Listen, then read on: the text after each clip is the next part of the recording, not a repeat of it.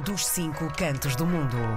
Do Luxemburgo fala-nos Rogério de Oliveira, é dirigente associativo. Bom dia, Rogério. Bom dia, Rogério, bem-vindo. Olá, Karina. Olá, João. Bom dia, boa tarde ou boa noite. Eu habitualmente eu digo, depende agora e o local onde escuto, não é? Nem mais. Ora, muito bem, um grande abraço. Já é um clássico. Sim, sim, sim. É, é o clássico.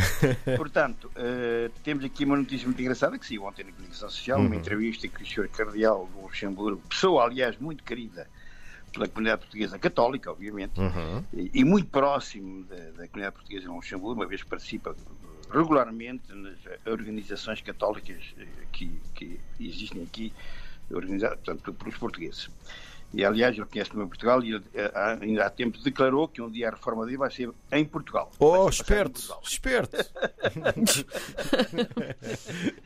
Portanto, ele vem, ele vem dizer o seguinte, que não é nada absolutamente contra eh, ao casamento dos senhores padres, dos sacerdotes. Isto porquê? Segundo o que ele tem notado é que há padres que vivem muito mal esta situação.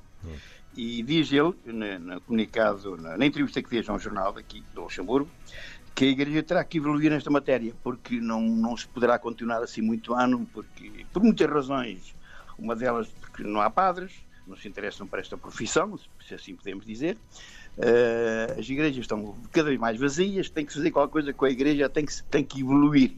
É o que ele afirma nesta matéria. Vindo um cardeal que conhece bem esta matéria, eu acho que temos que pensar bem neste assunto. Portanto, a igreja terá que pensar neste assunto. Eh, Depois temos aqui a Caixa Nacional de Saúde, eh, que vai acelerar o sistema de pagamentos das faturas médicas, que, entretanto, eh, passava-se entre 4 a 6 semanas para podermos ser reembolsados as faturas. Ora, eles estão a implantar um sistema tecnológico que acelere este, eh, este, este tipo de pagamento de faturas eh, em poucos dias, que seja Oh. feito em poucos dias.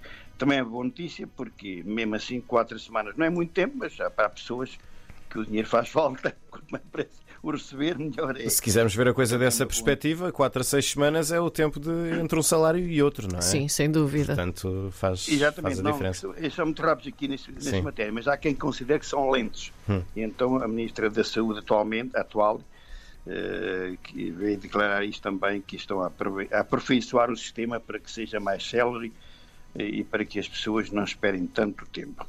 Também, eh, uma, no- uma boa notícia, aliás, também diz em relação a, digamos, às, digamos, às famílias, né?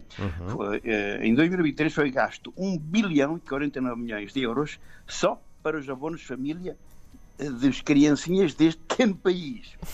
Isto porque eh, é muito fácil lá chegar, uma vez que cada criança recebe entre 260 a 300 euros por mês de abono de família. Eh, Gastaram-se mais 48 milhões que, eh, em 2022 para abonos de família eh, que, que aqui existem para, para os nossos filhos. Não para os meus filhos, mas para os meus netos, por, por exemplo. Ainda bem que eu tenho netos aqui que também são ajudados nessa matéria. Também uma outra notícia que sim muito interessante é que, interessante neste tema, interessante, há uma senhora que me parece ser de origem portuguesa que está desaparecida. Uma senhora com 45 anos que tem o nome Maria Arminda de Almeida. Está desaparecida desde domingo e a polícia apela para que, eh, à fotografia, eh, apela para que se encontrem esta pessoa, para lhe telefonarem para a polícia do Luxemburgo. Eh, também eh, o senhor Ministro dos Novos Estrangeiros, ex-Primeiro-Ministro, Xavier Bettel, encontrou-se com a família Navalny, o famoso oposa- eh, Opositor. quer dizer, opositor do Sr. Putin, e diz ele, ainda hoje no jornal que saiu, que de- eh, pede um inquérito independente de saber o que é que se passou com aquela figura importantíssima que defende a democracia naquele país.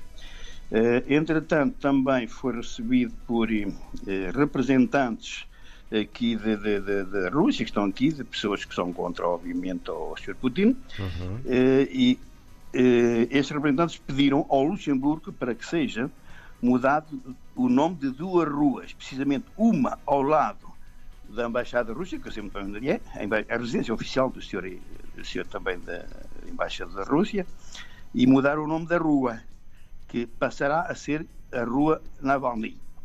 Ora bem, está em estudo e penso que o governo luxemburguês estará mais ou menos em vias de fazer isto também. Uh, isto também é uma notícia que saiu agora, saiu hoje. Uh, também uma outra notícia que uh, tenho aqui é que o ex-ministro da Família e, de, e, e de, do Trabalho, Nicola Schmidt, que era deputado europeu, e a ex-ministra da Saúde, Paul Nenert, ambos do, do Partido Socialista de Luxemburgo, não se candidatam, não se candidatam ao Parlamento Europeu. Hum.